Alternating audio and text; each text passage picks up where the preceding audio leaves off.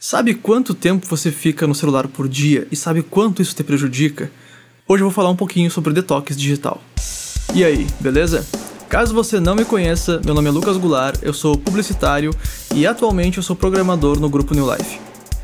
Essa é uma série de vídeos que eu tô muito afim de fazer, só que eu vinha enrolando ela, então hoje eu vou gravar um monte de vídeo, então você vai ver, sei lá, os próximos 3, 4 vídeos eu vou estar com a mesma camiseta, por isso é, e são vídeos que eu quero falar sobre programação, sobre rede social, sobre marketing digital, sobre sociedade, cultura em geral. Esse conteúdo está disponível tanto em podcast como em vídeo, então se você não quer ficar olhando para minha cara, quer só ouvir o que eu estou falando, pode ficar à vontade. Você que quer assistir eu falando também pode ficar à vontade. E decidi começar com esse tema que eu acho legal e que ele está apontado para ser uma das tendências desse ano, que é o detox digital que, que seria isso? Seria uma desintoxicação de redes sociais, de smartphone, de tecnologias em geral, por vários motivos. A, primeiro é que as pessoas perceberam que elas ficam muito tempo nas redes sociais e que isso atrapalha elas.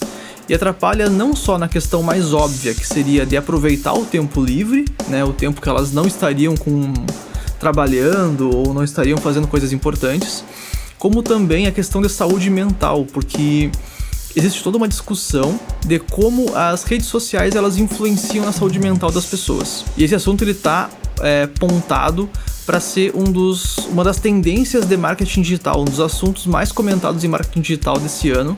A gente tem algumas pesquisas que mostram, por exemplo, que o brasileiro é um povo que passa em média 3 horas no celular. E se você juntar com o dado de que o brasileiro é um dos povos que menos dorme, que menos descansa, você tem aí 3 horas a menos que o cara tá descansando. Mas eu acho que eu vou fazer um vídeo só sobre essa parte do descansar aí daqui um tempo. Esse é um assunto que me interessa bastante. E teve um dia que eu peguei o relatório do meu celular de uso e eu postei no story do meu Instagram, inclusive. E algumas pessoas vieram comentar para ver onde é que elas achavam e algumas pessoas ficaram muito apavoradas de descobrir que enquanto eu passo 22 minutos por dia no meu celular, elas passavam 3 horas, 4 horas direto. Então, as pessoas começaram a perceber isso e essa pesquisa ela mostra isso. Mas só que se a gente levar em consideração que é uma média e que eu passo 22 minutos, deve ter gente que passa 6 horas, 8 horas no celular. Isso é absurdo. Existe um outro dado que mostra que 30% das crianças de 4 a 6 anos já têm acesso a um smartphone. Isso nos leva a uma outra preocupação, que é a questão da saúde mental. Caso você não saiba, normalmente um vício, ele não vem da da substância em si, ela vem do prazer que a substância causa. E tem muita gente que, por exemplo, usa o celular na rua para não cumprimentar uma pessoa que é conhecido, sabe aquela pessoa que é conhecido, mas não é amigo, aquela pessoa que você só cruza no mercado. E você vê a pessoa e você, tipo, ah, não, não quero cumprimentar, e você puxa o celular do, do bolso e dá uma olhada. Isso é um vício, isso é uma coisa que a pessoa faz porque ela tem ali é, um, um prazer em não cumprimentar aquela pessoa e vai se tornando um vício cada vez mais. É, e rede social é a mesma coisa, você acaba é, se viciando em rede social, se viciando em estar conectado. Eu, por exemplo, percebi que eu ficava muito tempo vendo stories do Instagram. E eu olhava para os stories e eu olhava eles em sequência. Eu, eu, eu não pulava nenhum e, e eu comecei a perceber isso porque a ordem dos primeiros stories estava muito bagunçada. Ela era fixa, era sempre as mesmas pessoas, mas ela mas eram pessoas que não me interessavam, eram pessoas que quem ou eu não tinha contato ou sei lá, era gente que postava conteúdo. E como era conteúdo irrelevante, eu em vez de fechar, eu simplesmente ia passando pra frente. Então ele entendia que eu estava vendo aquilo. E o algoritmo, entendendo que eu via aquilo, me mostrava mais, sempre que tinha é, stories novos daquelas pessoas. O meu primeiro passo nesse sentido foi reeducar o meu algoritmo para ele entender que eu não queria ver esse conteúdo. Então eu abria o, o, Stories apenas das pessoas que me interessavam e quando acabava eu fechava. Outra coisa que isso me ajudou foi para não ver o anúncio que fica entre os stories, né? Então eu acabei ficando livre de mais, mais esse problema, digamos assim. Uma outra coisa que eu tenho evitado bastante é a coleta de dados porque o algoritmo de qualquer rede social ele funciona como um teste AB.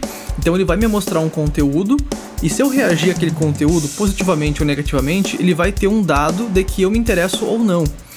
Então, por exemplo, eu há pouco tempo eu estou migrando do desenvolvimento web para programação e É incrível como o algoritmo já entendeu isso, porque todo, todo o conteúdo que eu acessava de desenvolvimento web, de CSS, JavaScript, ele passou para conteúdo sobre programação, sobre Node, sobre React.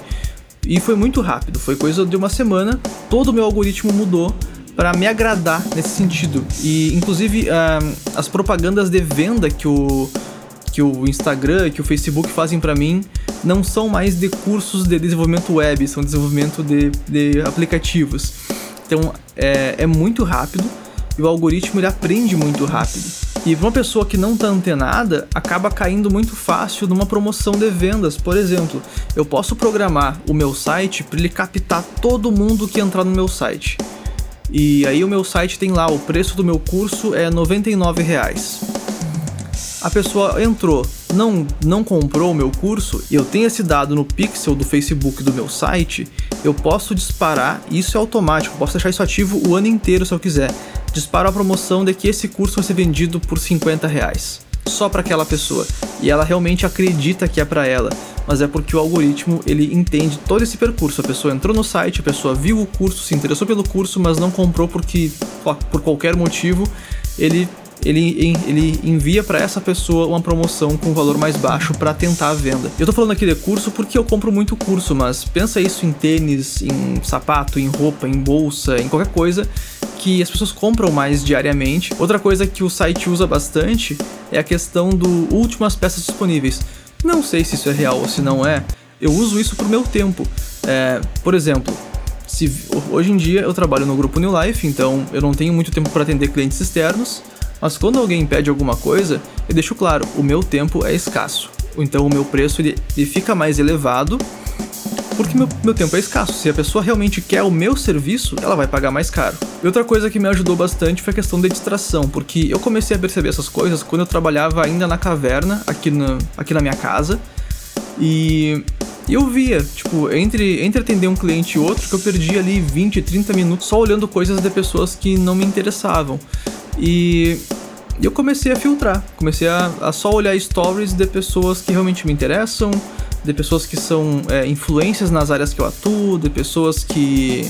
de amigos meus que são muito próximos. Enfim, eu acabei fazendo um filtro muito grande e o algoritmo passou a entender isso. Algumas soluções que eu achei para o meu caso que podem te ajudar, a primeira delas foi olhar os relatórios.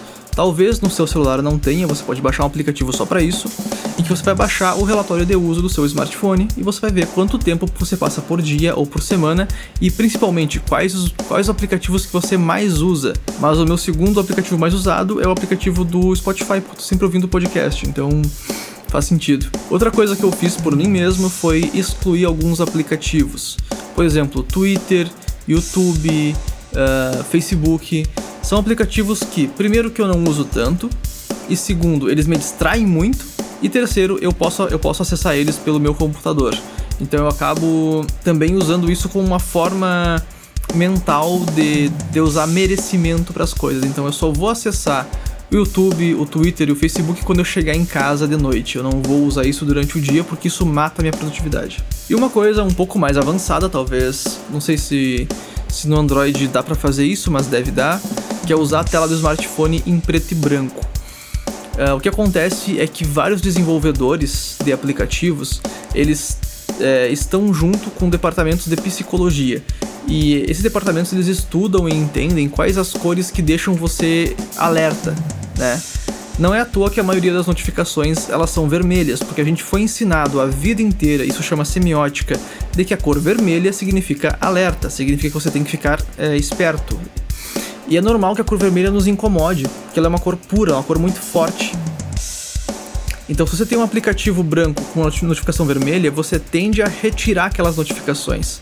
Até uma coisa interessante, quando eu troquei de celular e eu loguei o meu e-mail, é, foi automático vir 999 notificações de e-mail e ficava ali em cima escrito do, do, do ícone do, do e-mail. E eu postei isso no meu, no meu Instagram e foi absurdo. As pessoas ficavam indignadas, né? Com tanta notificação. Aquilo realmente incomodava as pessoas. E quando você usa o aplicativo em preto e branco, ou a tela inteira em preto e branco, as notificações não incomodam mais tanto. Então você não fica mais tão distraído, você não fica incomodado com aquilo. E pensa, por exemplo, é, como é difícil você trabalhar hoje em dia. Por quê? É, pensa antigamente, você tinha, sei lá, uma máquina de datilografar na sua frente e você ia escrever e você ia escrever. Ponto. Hoje em dia, a máquina de datilografar na sua frente é um computador que tem rede social e não é só a informação que você vai digitar, a informação que você está recebendo, é o telefone piscando do seu lado, é um monte de coisa acontecendo ao mesmo tempo que te atrapalha. Então, quanto menos cores você usar, menos distraído você fica. Além do mais, essas cores que são escolhidas, elas têm todo um estudo de psicologia por trás que existe tanto para te deixar mais viciado, ou seja, mais tempo nas redes sociais. Eu vou fazer um programa só sobre eh, esses vícios, né? Só sobre como essas cores te deixam mais viciado, só como é, qual é o objetivo dessas redes sociais com isso. Enfim, essas são algumas soluções que eu encontrei pro meu caso, que eu consegui reduzir bastante, tanto a chegar nesse ponto de 20 e poucos minutos por dia de, de, de uso do smartphone. E eu espero que te ajude de alguma forma. Por hoje é isso, muito obrigado por assistir e até mais.